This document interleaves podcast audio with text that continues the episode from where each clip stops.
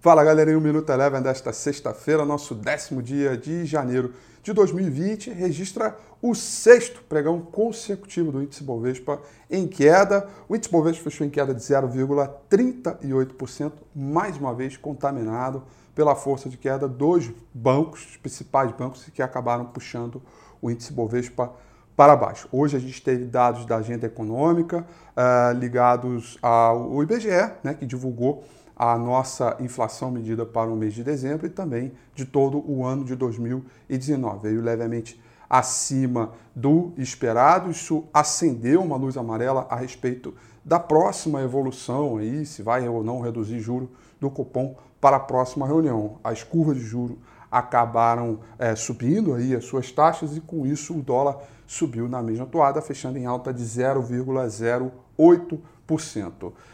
Pela agenda econômica também tivemos dados do payroll dos Estados Unidos, que mostraram um nível de desemprego de 3,5%, é, sem trazer grandes preocupações em relação à possibilidade de recessão é, na economia americana. O índice S&P 500 trabalhou em alta durante boa parte do dia, mas fechou em queda, realizando lucro, queda de 0,29%. O índice de mercados emergentes subiu 0,53% e o petróleo, que também teve um dia de alguma volatilidade no intraday, caiu 0,44%. Olha, tem um recado legal para você.